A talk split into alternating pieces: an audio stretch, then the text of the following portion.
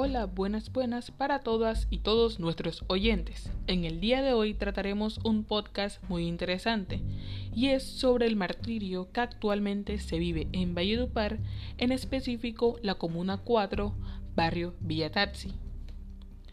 Cuando se presentan lluvias, este genera la creciente de las acequias Las Mercedes, esta causa el taponamiento del puente ubicado a la entrada de este barrio, lo cual provoca inundaciones que perjudican las viviendas de este sector.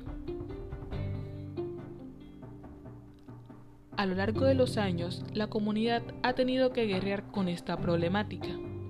No obstante, con la llegada de la pavimentación a este sector, ha provocado más daños de lo que usualmente sucedía con las crecientes, Debido al mal trabajo que se realizó, las casas se encuentran en la misma medida que el pavimento, provocando entonces que la inundación no solo pase por las calles, sino que también circule dentro de las viviendas que se encuentran expuestas a las acequias.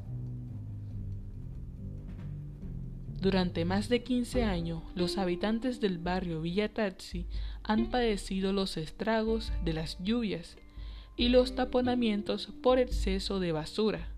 Sin embargo, se estima que la construcción de un nuevo puente será la salvación para muchos de los habitantes. Sin más que decir, muchas gracias por acompañarnos hasta el final de esta increíble noticia para los ciudadanos del barrio Villatarsi en Valledupar. Hasta el próximo episodio.